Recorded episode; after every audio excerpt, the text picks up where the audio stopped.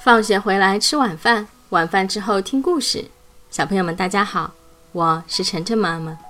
今天晨晨妈妈跟小朋友讲的这个故事的名字啊，叫做《勇敢的小羊》。一只小羊在山坡上玩耍，它手里拿着一个漂亮的小风车。阵阵风吹过，小风车哗啦啦地转动着，好像在唱歌。小羊看到草又青又嫩。就大口大口地吃起来，偶尔抬头欣赏一下风景。啊，前面有只蝴蝶，小羊追着蝴蝶跑出了很远很远。它跑着跑着，一不小心被地上的石头绊了一跤。小羊爬起来一看，不好了，原来它正好跌在草地上休息的野狼的身边。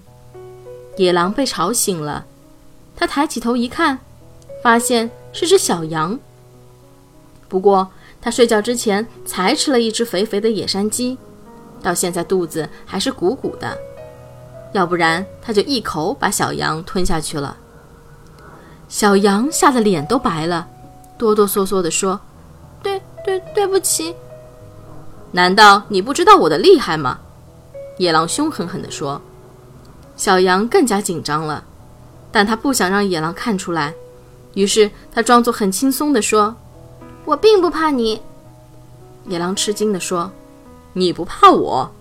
如果你能说说对我的看法，我就不吃你，并且放你回家。”好吧，小羊说：“我知道你是最可恨、最凶恶的坏人，神灵一定会惩罚你的。”野狼很佩服小羊的大胆和直率，他心里有些害怕，就放了小羊。